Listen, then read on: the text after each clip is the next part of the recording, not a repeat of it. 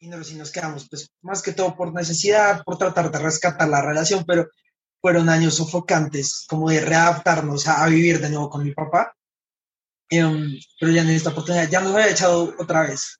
Em, pero habíamos regresado y esta vez ya fue como, no, marica, ya, o sea, no puedo seguir así con tantas limitaciones, con tanto odio y fastidio. Entonces, pues ya me vino de mamá, ya trae mis cositas y ya estamos viendo cómo vamos a vivir ahora. This is fine. I'm okay with the events that are unfolding currently. Hola, bienvenidos a un nuevo capítulo de este podcast llamado No estamos tan paila. El día de hoy eh, invité a Felipe, un compañero mío de la universidad. Curiosamente nosotros no hablamos casi que nada, ah, porque hemos tenido como por ahí algunas clases juntos y hemos conversado porque tenemos amigos en común, pero Felipe es más que todo como un compañero. Y lo invité porque las últimas semanas él ha estado como publicando una, como una serie de eventos que han sucedido en su casa y en su vida personal, que creo que, y yo lo contacté por eso porque creo que es muy importante que la historia se dé a conocer más al mundo y porque yo creo que no es la única persona a la que le pasa que tiene como ese tipo de conflictos con gente que es muy conservadora en la casa y que pueden llegar a chocar cuando pues no son iguales. Entonces, ¿cómo estás, Felipe? Hola, Nicolás. Hola a todos. Yo, me llamo Felipe y hoy, vengo a hablar pues de mi historia y como pues terminé echado de, mi casa por, pues, por ser homosexual y mi hermanita por ser feminista. Em, que de hecho creo que es muy, muy interesante es el nombre del podcast y él no estamos tan paila porque siento que todo este tipo de, de, situaciones uno termina aprendiendo y descubriendo que las cosas pasan por algo que tienen que suceder y que podemos aprender de ellas y crecer y pues todo. Yo, yo te quería empezar preguntando cómo, porque yo creo que no es el primer choque que tienen, o sea, debe ser como uno de los más fuertes que han tenido, pero como en qué momento tú empezaste a sentir como este choque o, sentir que él era muy conservador o, chocaban con la forma de ser de ustedes dos o de todos en la casa, ¿no? Porque... Pues a ver, pues para empezar, creo que el choque yo lo he tenido desde pequeño, desde que un bebé tiene actitudes como amaneradas, ¿sí? Gustos por jugar con Barbies, sí, este tipo de cosas que le tratan de callar, uno ya empieza a notar, como, mm, creo que esto no es tan bien recibido cuando me trataba de forzar y me metía a churtamillos a aprender a jugar fútbol. Y yo, marica, yo me sentaba en el piso y los madres decían, ¿para qué se mete a esta vaina si no va a jugar? Y yo, marica, en serio, yo no quiero estar acá. Entonces, desde pequeño, desde esos pequeños esfuerzos de él por, no sé, por cortarme el pelo diciéndome que sea varón, uno ahí empieza a notar cosas y yo sin saber ni siquiera que me gustan los bandos, o sea, yo solo siendo un chiquito ahí como, mm, algo está pasando ahí ya lo notaba. Pero luego, un poco más adelante, mi mamá empezó a empoderarse. Sí, o sea, mi mamá fue, pues cuando se casó con él, quedó, o sea, como que abandonó sus, sus aspiraciones en la carrera universitaria, se quedó a cuidarnos en la casa, así como a educarnos y tal, y se lo agradecemos mucho, pero pues por eso mismo, em, ella también fue, estuvo muy encerrada, pues por, por las actitudes de él, como la mamá tiene que estar en la casa y cuidar y el papá va a proveer dinero, y ella empezó a darse cuenta que eso no era la vida que quería y empezó a empoderarse un poco más. Eh, se vinculó a algunas cosas políticas de izquierda, a, salir a hacer campaña, a, acudir a grupos feministas y a informarse, mm, a decir quiero estudiar. Empezó a estudiar su pregrado, lo terminó así como... Em, luego quería que una especialización y mi papá pues solo se le burlaba. Entonces ahí ya empezaron choques y era como, pues papá, o sea, ¿por qué te burlas? Y le dices, ay, la empoderada, si ella está haciendo algo bien por ella, y nosotros súper orgullosos, felicitándola y él solo riéndose. Y ahí entonces uno ahí veía como, mm, ok, hay cada vez como cosas más paile que uno se va dando cuenta cuando va creciendo. Y luego ya, marica, yo más grande, hormonal, sintiendo gusto por manes y negándomelo a mí mismo porque mi papá pues lo odiaba, o sea, como cualquier cosa con el tema, era como, uy, no, paila, paila, y en el colegio pues era motivo de burlas también, mostrar cualquier como característica ligeramente homosexual. Entonces ahí, pues nada, yo, yo notaba que había conflictos, un poquito más adelante empezar videos a YouTube y a meter de vez en cuando temas gays como, hagamos una transición, y ahí mi papá llamó llorando, a mi papá, a mi mamá temblando, ay, creo que es posible que seamos homosexual, mi mamá como, pues cálmese, o sea, tranquilo, y ya me dijeron ahí como que no subiera nada de eso. Mm. Y pues nada, como que yo ahí me daba cuenta, eventualmente tendré que irme, ¿sabe? Como desde chiquito uno ya sabe como, acá no va a estar recibido, uno tiene la esperanza de que quizás sí en algún momento él cambie y aprenda, pero desde que hace todos esos dramas y casi entra en crisis por verme hablando de algo gay, pues era como hmm, sospechoso. Entonces sí había esos choques, mi mamá me decía como, no, pues evita tocar esos temas, evita esas luchas, ¿sí? O sea, como evita cualquier señal que lo pueda incomodar a él, porque dependemos de él. Y eso era para él, pues alguien, un adolescente que no sabe nada y que se quiere descubrir y la mamá le dice como, no trates de descubrir, sé que puede ser gay, pero no lo hagas porque tu papá se afecta. Entonces sí, o sea, pues toda la vida, o de verdad, desde chiquito se sabía que, que, iba a haber ese roce y cuando mi mamá se empezó a empoderar más, pues mucho peor. Y nos terminó empoderando a nosotros y ya llegamos a lo que, en lo que estamos ahí vamos como en la crianza por ahora, ¿no? Pero lo último que yo he visto pues en redes es que eh, sus dos hermanas pues son feministas y hace poquito, hace dos semanas fue el 8 de marzo, entonces pues claramente salieron a marchar y a expresarse y como pues todo lo que pasó en este día y ahí fue donde inició como este último choque más fuerte, ¿no? Sí, em, bueno, lo del feminismo ya lo, lo agarraron pues tanto por mi mamá como porque pues nosotros fuimos creciendo, leyendo el tema, instruyéndonos, viendo que hay más información al respecto. Y pues la chiquita, que está súper progre, enterada y empoderada desde más pequeña. Em, entonces ella por sí sola decidió ir, decidió comprar sus pañoletas de pro aborto, eh, feministas eh, ir y cantar, gritar y manifestarse en las calles. Y papá eso le molesta mucho porque siente que es un ataque personal que yo le digo a él, yo le decía a él, es que si es un ataque contra hombres como tú, o sea, mi papá es machista, definitivamente, o sea, es como ella sí está marchando en contra de tu mentalidad. Entonces él decía, es que si tanto me odian, lárguense. Si, si esas marchas es en contra de los hombres y yo sí es en contra de eso, o sea, es en contra de esas ideas eh, que tú tienes que era todo el tiempo criticando que esas desastrosas, que las mujeres brutas y toda la familia diciendo eso, ¿no?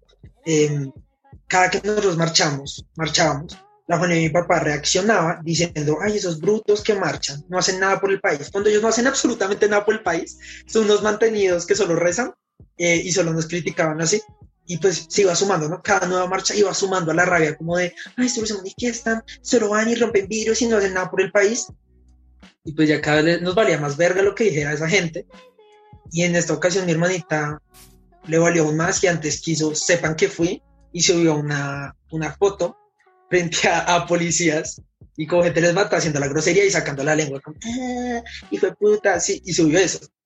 Entonces ya mi papá, no, es que esta niña capucha, yo no la eduqué para hacer esto, ustedes van por un barranco del pecado, yo no voy a financiarles más eh, sus maricadas, eh, entonces creo que vino de eso, de que ya somos muy loud acerca de nuestros temas y nuestras luchas. Mi hermana hablando y leyendo un montón del aborto y del feminismo, y yo leyendo y, practicando un montón de la libertad sexual, la homosexualidad, eh, leyendo de género, sí, como eh, teoría queer, etcétera. Entonces el hecho de que lo manifestáramos hacia afuera es lo que ya le molesta, que seamos tan open al respecto. Entonces él dice, como ustedes verán que hacen en su cabeza, pero no lo saquen al mundo, nadie tiene por qué enterarse, no manchen mi imagen, no se manchen ustedes, están por un barranco. Entonces creo que eso era lo que le molestó y lo que le hizo explotar.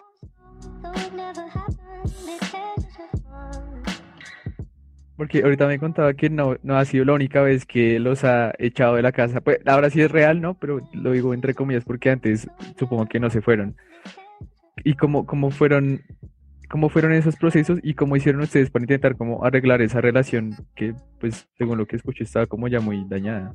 Sí, pues, a ver, algo que sucede que es importante mencionar quizá en este momento es, que mi papá es bipolar, ¿no? Es, pero no como en chiste, sino como clínicamente, es bipolar y tiene un par más de, de cosas diagnosticadas que hacen muy compleja la convivencia con él. Entonces, estas dos veces, porque fueron dos que hubo problemas graves en los que yo decidí irme, Em, se recuperaban porque él después hacía como si nada hubiera pasado. Sí, como que se borraba, se borraba de su mente. era como, no, pues vuelve, todo está bien. Y no volvía, pero volvía a poner las imposiciones, ¿no? Entonces, era como asfixiarme, asfixiar más. Entonces, como que contaré las dos. Bueno, la primera vez fue. Mmm, que de hecho fueron varias, pero bueno, digamos que fueron dos tipos de veces. Eh, la primera fue, fue, fue, por el tema homosexual, fue solo conmigo, solo lo cogió contra mí. Y es que tenemos varias peleas desde lo del divorcio. Eh, tenemos peleas, él era muy grosero, presionaba mucho. Em, y yo estaba pasando por un momento muy difícil en la aceptación. Porque, como recuerdas, yo decía, bisexual, pero ni siquiera lo decía fuerte y loud, sino sí, bisexual, así como calladito porque me incomodaba el tema. Eh, entonces yo estaba en ese proceso con psicólogos, de verdad, como tratando de aceptarme, quererme, porque estaba lleno de bloqueos y lleno de traumas, em, llorando y sufriendo mucho. Y él solo chuzándome, chuzándome, chuzándome, jodiéndome. Mi hermana dijo, ya deja de joderlo, que él tiene muchas cosas en la cabeza. Y ahí mi papá, ¿acaso qué es, maricón? Y yo ahí por primera vez, pues sí, le dije, se emputó, se enloqueció, luego unos días después, o bueno, unas semanas después de esa vez, eh, estábamos peleando por una cosa que él es eh, Trump supporter y es como, Dios mío, o sea, no, es que es todo mal, todo lo conservador mal del mundo y peleándole y me pegó, esa vez me pegó, eso fue grave, me pegó en la cara, me pegó en el torso, así como puños duros, diciéndome maricón progresista. Entonces esa es una de las razones por las que me fue un tiempo, pero luego él se hacía como, ay, todo está bien, somos hijos de Dios, vuelve. Y yo volvía como marica, ¿no? Y otra de las veces fue, esta vez, ¿por qué fue? Fue por por estar con mi mamá, ¿no? Entonces dije, ay, váyase con su mamá, que ella sí es diversa, que diversa, no, que ella sí es tolerante, váyase. Y pues me fui, pero pues también por peleas así. Entonces como que me echaba y cuando ya me vi afuera, como que si me iba, me hacía volver.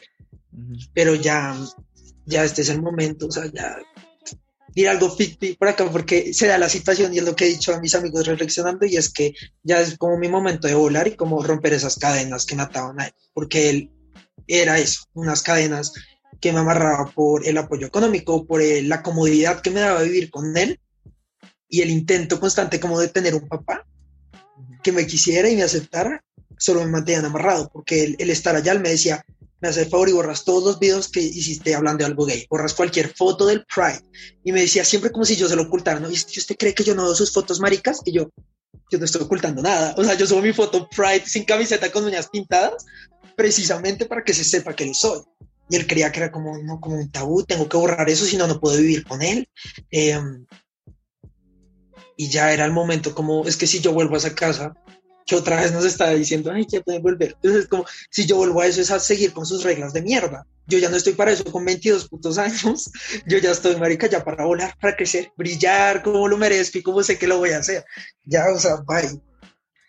Así es. Y pues, ah, pues una de las preguntas que creo que le respondí era, esa lucha por tener el papá es que es otra cosa que tenía que sanar, porque algo que vimos al principio es, yo tenía esta lucha constante desde pequeño, eh, porque estaba muy trabado con muchas cosas y él trataba de corregir mis comportamientos y eso me generó muchos bloqueos hacia él, hacia mi papá. Fastidios, ascos, rabias en el día a día. O sea, América, tipo el man comiendo huevo absorbiendo, como, y yo fastidiadísimo tuiteando, como marica, dejen de chupar la sopa, así como cosas así, porque me generaba mucho fastidio por todo lo que me hizo y las trabas que me generó, y los psicólogos eran como, pues eso lo tienes que sanar, no puedes vivir con esa rabia y resentimiento por cualquier maricada, y yo hice el esfuerzo, fui, marica, psicólogos, eh, geólogas, eh, vainas, ¿sabe? Como todo, mm. para sanar mi linaje paterno, que así lo veía, y pude perdonar muchas cosas, pero pues él seguía imponiendo presiones. Entonces, el hecho de convivir en la casa no permite que se sane esa herida. Em, que espero ahora sí se pueda sanar.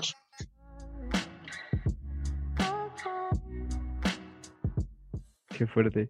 Porque yo entiendo que no solamente fue como la mala convivencia en la casa por ser quienes son ustedes, y ustedes porque los tres son pues como muy Laura and Proud, como dices, pero también como todo el, conflicto interno que le generó creciendo, ¿no? Y como descubriéndose como persona.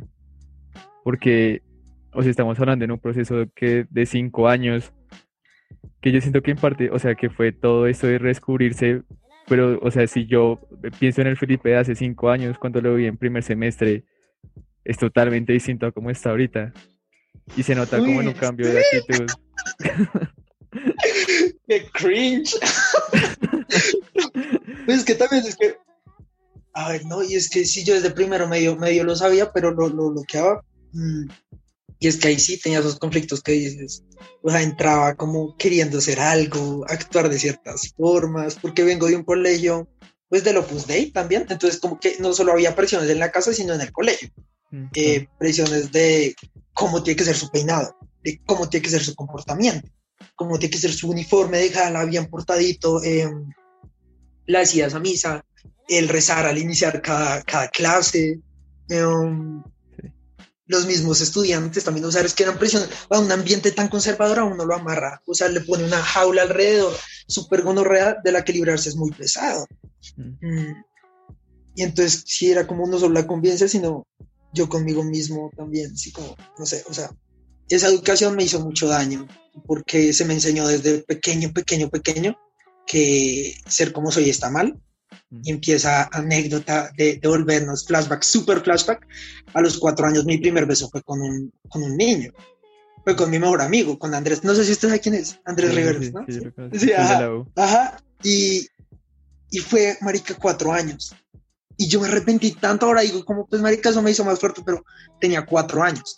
Nos vio un man, le dijo a todo el mundo y desde ahí, primer, o sea, primer año en el que estaba en el colegio, quedé marcado. Quedé marcado porque eso pues se pegó a mi espalda de los niños que se dieron un beso en transición, cuando eran niños de cuatro años, o sea, marica, y eran real 12 años que yo tenía y me seguían jodiendo, 14 y me jodían, ya 17, tipo en 11 y me seguían jodiendo con la misma puta mierda, que pues me fortaleció y me hizo como, pues marica, pues sí, ya al final era como, pues pasó, sucedió, eh, pero sí me, me, jodieron mucho con eso, me marcaron, me generaron muchas inseguridades. Eh, y muchos odios hacia mí mismo, hacia ese momento. Yo lloré mucho, o sea, por haber hecho eso y me arrepentí. O sea, yo dije, ¿por qué fui tan estúpido? ¿Por qué? ¿Por qué sí le di el beso? ¿Por qué no me fui? Em, ahora lo agradezco, pero en ese tiempo ese era mi gran arrepentimiento y psicólogo, otra psicólogo me decían, eso está mal, lo hiciste mal, pero ya supéralo, o es que acaso te gustó, ese es el problema, te gustó, y era como, ay, malditos psicólogos católicos de mierda. ¿Qué mierda? O sea, que mierda que uno con conflicto y detrás de todo lo traten como una mierda, como si hubiera hecho algo mal. Sí, así. Ah, creo que le generan a uno culpas, sí, o sea, creo que está, esa educación está basada en culpas, en cualquier cosa que hagas, siéntete mal y por eso, pues a ver, ejemplo chistoso, como un man educado en algo así, como la primera vez que se paga también, queda como, ay no, ¿qué hice, marica? Y el dolor en el pecho, de, no, me siento una mierda y la depresión y la oscuridad, y es como, es normal, es natural. Pero la Iglesia Católica nos mete un montón de cosas y basuras que nos encierran, sí, no sé, nos domestican de una manera fea a partir de la culpa. Y satanizan muchas cosas que deberían ser normales, o sea, como el ejemplo que acabo de dar, la masturbación es como, yo creo que uno aún siente culpa cuando se masturba por eso mismo, porque uno le dijeron como que es un pecado tocarse, entonces uno... hable por usted.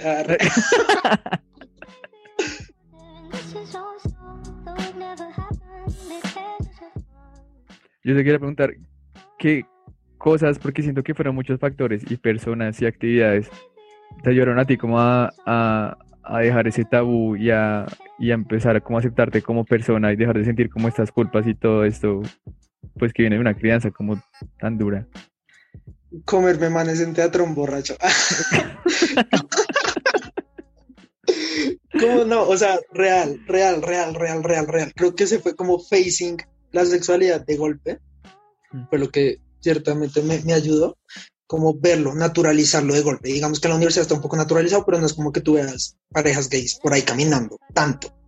¿no? En cambio, el teatro, pues marica, o sea, Odri me llevó el primer semestre y literal, em, primer día, primera vez que salía, primera vez como, pues, a bar grande ya con 18, me llevó y era un jueves. Y entonces entré, entramos al bar y que había strippers con el pene al aire. Y yo, oh my god, ¿qué es esto? Porque me está gustando. eh, y, ver, y ver como parejas, eh, eso, lo naturalicé y fue como, lo quiero, lo deseo, pero tengo que sanarme a mí mismo para lograrlo, sí, para tenerlo. Entonces ya, de hecho, mi primer beso con un hombre fue borracho, también en TEA. Em, luego yendo a otros más bares y espacios que, que, conocimos en Bogotá, pero esos espacios, así como esas zonas seguras de rumba gay, son muy importantes. Y por eso es algo que, que, que he explorado, eh, de hecho, en, varios, en varios proyectos, y quiero que el proyecto de grado sea eso, porque veo mucha, mucha sanación en esos espacios seguros de rumba gay, como que ayudan mucho a la gente. Y es chistoso porque yo no notaba las actitudes gays que tenía en el colegio hasta que ya me empecé a aceptar y empecé a mirar hacia atrás y era como marica, yo restregaba el culo contra tal man, yo hacía esto, nos tocábamos jodiendo atrás del pupitre, sí, como cosas así, que yo no lo había aceptado y me negaba. Lo acepté hasta después, como ya al procesar, como puta, yo llevo teniendo estas actitudes desde hace mucho, pero solo en la universidad, al, al enfrentarlo y ver a alguien como orgulloso, haciéndolo, teniéndolo, agarrando la mano, dándole un beso por gusto y no solo como super carnal también, me ayudó mucho. Entonces creo que eso fue y, empezó el proceso a yo decir como, ok, ¿qué me falta para llegar allá? Y pues llegar a tener un novio que no he tenido, pero fue sanando pequeñas cosas, tener amistades que me hablaban de, no, eso es natural, no, mira, tú tranqui, eh, no, mira, conozco a un amigo, ¿qué tal? Sí, y recibir eso como ejemplos me fue ayudando mucho. Em, también, pues, leer y canales de YouTube de gente hablando e informando sobre el tema, todo eso me fue ayudando a, a sanar y cómo influyeron, digamos, las amistades, porque, o sea, ahorita contaba la historia del primer beso con Andrés y a día de hoy se siguen, siendo amigos, como, pues, Audrey llevándolo la primera vez a teatro, cómo fue como ese apoyo de amigos, que yo creo que aparte de su mamá y sus hermanas no se había sentido como en su familia. Sí, total, no, pero de hecho tampoco venía de mi mamá y mis hermanas, a ellas les costó, a ellas yo las informé, a través de todo este proceso, pero ya al principio lo que te decía, o sea, eran como, guárdate, no lo menciones, mi hermana era como cuando que se te la gana y no me cuentes. Y yo súper, ay, entonces a quién le cuento, pero ahí es eso, las amistades. Entonces, digamos, Andrés, con Andrés es un caso particular porque él, él te podría contar las mismas historias que yo estoy contando. Él vivió ese mismo dolor y descubrimiento y él cosa chistosa, él se tardó más que yo, que ahora, o sea, tú lo conoces, es raro, pero él se tardó más que yo en aceptarlo. Y Andrés es, una persona mucho más notoriamente queer, por así decirlo.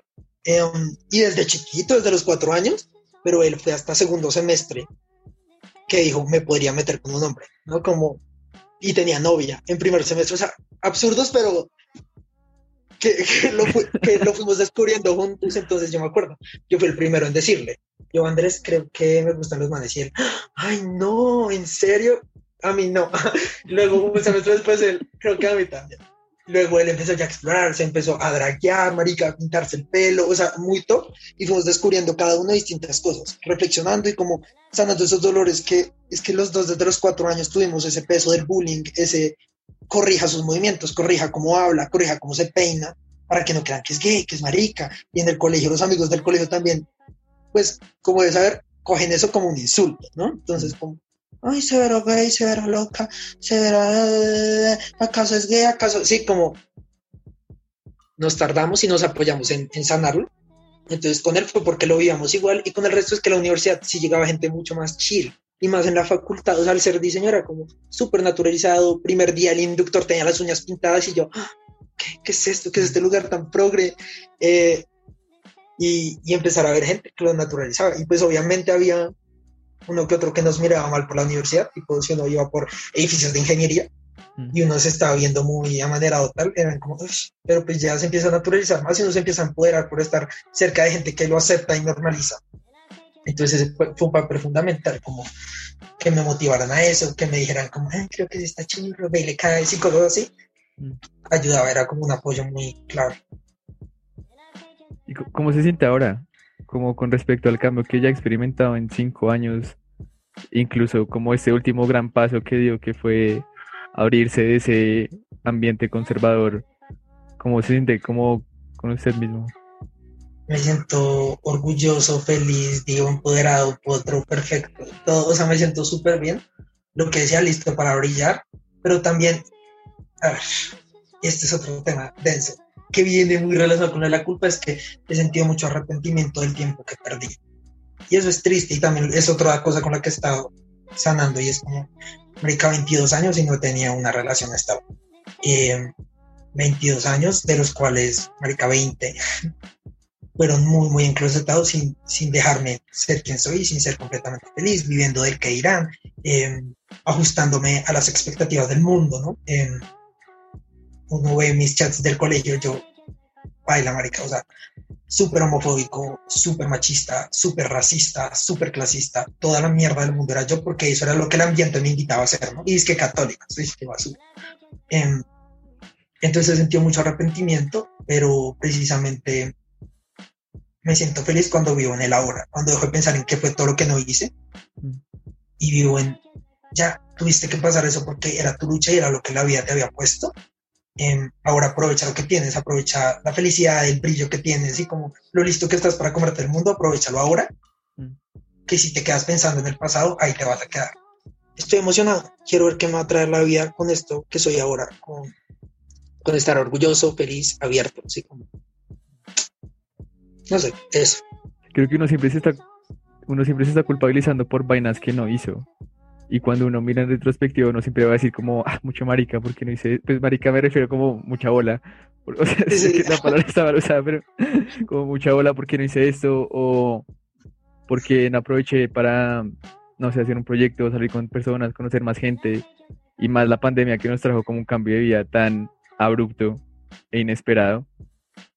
Pero siento que si uno, si uno se queda estancado en esos pensamientos, uno deja aprovechar el ahora entonces, eh, siento que es chévere escuchar y ver desde lejos, porque pues nosotros no hablamos, pero ver cómo ha cambiado y ver cómo se siente mucho y se le nota mucho más feliz en la forma en la que es ahora. Porque creo que antes sí se notaba como que se reprimían algunas formas de ser, algunos sentimientos, no sé. Me daba la impresión a mí. No, ay, sí, no, qué Es que no quiero pensar en el Felipe de primer semestre, un saquito amarrado en los hombros. Ay,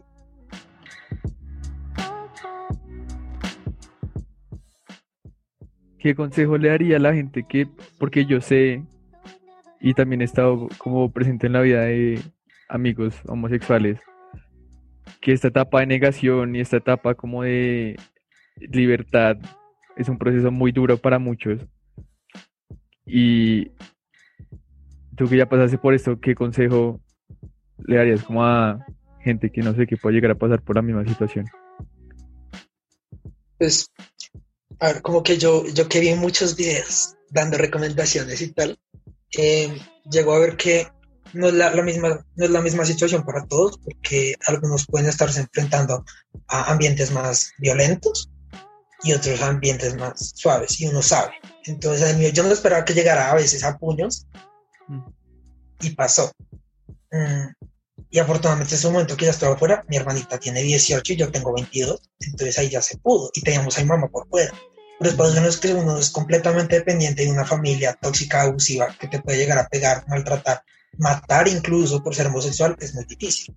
Entonces yo creo que realmente la persona debe saber, debe mm, contemplar las posibilidades y, y creo que empezar por sanarse a sí mismo antes de, de compartirlo con la familia, como que creo que ese salir del closet está, digamos, no sobrevalorado, pero eso no tiene que ver con tu relación contigo mismo, sino sánate a ti, descúbrete a ti, quiérete a ti, eh, evitando estos riesgos porque eso puede, o sea, puede significar tu vida realmente en muchos casos. Entonces creo que es más como trabaja en ti mismo como persona, descúbrete a ti, acéptate a ti, quiérete a ti, investiga, lee, descubre otras identidades.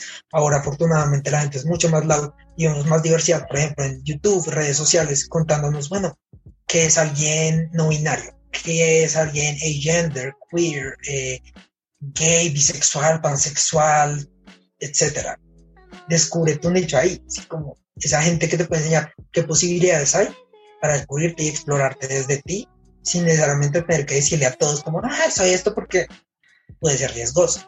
Y ya cuando tú te sanes a ti, te tengas a ti, irás creciendo, en, descubriendo que te gusta, descubriendo a la gente que es para ti y encontrando a tu familia y estoy hablando como la familia que me elige, ¿no? Y es la gente que te va a ayudar a crecer, esas amistades, esas agrupaciones, lo que sea. Yo creo que algo que me gustó de la historia, es que me dio risa, pero también parece chévere, es lo de trataron como un espacio seguro. Porque creo que eh, estos espacios seguros no solamente se pueden dar como en bares gays, sino que también hay, yo sé que hay muchas eh, redes de apoyo en universidades, en internet, por influenciadores. Como que hay mucha, ahora hay muchas más formas de expresar con, expresarse uno mismo como con gente que lo va a entender. Entonces, yo creo que un, un consejo que sería chévere es como aprovechen estos espacios que no solamente hay en la vida real, sino como también en internet para informarse y ver de qué manera ustedes pueden afrontar como pues como, sí, descubrirse ustedes mismos, porque hay mucha gente que yo sé que le cuesta. Sí, lo de los espacios seguros es muy cierto. O sea, yo leí el espacio seguro como la rumba porque fue yo meterme en carne propia, ¿sabes? Como ya ahí Mm. tras, tras, tras. Y bueno, ya, como vivirlo. Em, y el espacio seguro era porque allá podía hacer eso, podría perrear con un hombre sin miedo. Cuando el 85, pues, o sea, luego me pasó, cuando ya uno ya sabe, ya uno sí puede en el 85, eh, digamos, perrear con un hombre, pero pues ahí fue, fue innovador como ver a los manes, pero los espacios seguros de, de internet también fueron claves en mí y sí es un gran consejo. O sea, se genera comunidad alrededor de youtubers, alrededor de, sí, bueno, gente, creadores de contenido que enseñan, informan, empoderan un montón. Sí, sí, esos espacios seguros también son importantes. Que de hecho un problema que tenemos es que debería haber espacios seguros más tranquilos, ¿sabes? Como que no deberían ser todos bares así súper densos, marica, popper, sexo. no, sino, ok, bueno, para alguien más chiquito, ¿cuál sería el espacio seguro? Pues está internet, pero tenemos que avanzar más. Sí, sí, pues porque alguien de 15 años no puede irse allá a, teatrón, que Que es lo una hacen. re pesado. Sí, pasa, pero yo creo que a esa edad no debe ser choqueante. Sí, aunque a mí no me tocan cosas tan graves, pesadas. O sea, sé que podría pasar en día, pero yo no, si uno no lo busca, no lo encuentra. Em, bueno, pero creo que ya nos estamos desviando del tema. La rumba que yo creo que es otro tema que se puede explorar muchísimo y que sería chévere que lo habláramos No. también en un futuro. Em, Lo máximo. pero entonces, ya para cerrar, gracias Felipe por contarnos tu historia, por em, hablar tan, creo que ahorita ya lo habla muy abiertamente porque creo que es algo que ya ha ido sanando, pero sé que en algún momento fue muy duro lidiar con eso, entonces gracias por contar la historia. Em, no sé si quiera algo- a- dejar algún mensaje final o, a- no sé, aprovechar el espacio. Eh, No, pues realmente yo sí invitar a las personas que están pasando por esto y sintiéndose mal que, que tengan mucha fuerza, que tienen a muchas personas que los van a amar, que los van a apoyar, que yo los apoyo desde la distancia, que realmente es algo que se dice mucho en estas historias como de diversidad, de salir del closet, pero realmente las cosas mejoran, van a mejorar, puede ser duro, puedes no ver la luz, pero va a llegar y y hay muchos testimonios que te pueden dar fe de ello. Entonces yo le mando mucha fuerza a esas personas que deben estar luchando y odiándose a sí mismos y que no lo hagan. Que se quieran, que son personas maravillosas y que brillen y huelen alto, que es lo que merecen. Ese sería mi mensaje. Y que me sigan en mis redes sociales. arroba- ahora, ¿cómo está? Arroba soy el Borbas. Soy el Borbas. Ah, bueno. Yo creo, yo, esta- yo estaba pensando eso, ¿no? Creo que también puede ser un gran referente de un espacio seguro, porque creo que se muestra una evolución de, de un Felipe, en, o sea, en el timelapse de todo Instagram, uno ve como un cambio de eso. Sí, la ropa, las expresiones, los mensajes, Mm. todo, pues que vayan, yo puedo ser su espacio seguro. Eh, pues sí, sin albur, pero también podría ser con albur. pero, pero no, pues sí, pueden ver allá o escribirme o hablarme, que me ha pasado mucho por los videos que yo he hecho hablando de eso, también me llega gente y, y es bonito contarles cómo que pueden mejorar y que, que tengan mucha fuerza. O sea, que podrías decir, Felipe, que ahorita ya no estás tan paila. Ah, sí, no. Ya, ya pasamos por lo paila, ya no estamos tan paila. Bueno, entonces recuerden que si les gustó este capítulo, que el podcast está en Google Podcast, Spotify, Deezer, YouTube, Apple Podcast y alguna otra por ahí, pero no me acuerdo. Que también está en Instagram como arroba no estamos tan paila, en Twitter como arroba no tan paila. Recuerden que también si quieren hablar de algo, si quieren ser escuchados, también abro este espacio para que se escriban, que me escriban, se comuniquen conmigo y pues hablemos acá de las historias que muchos podemos tener. Espero estén bien y espero no estén tan paila. Chao a todos. Chao.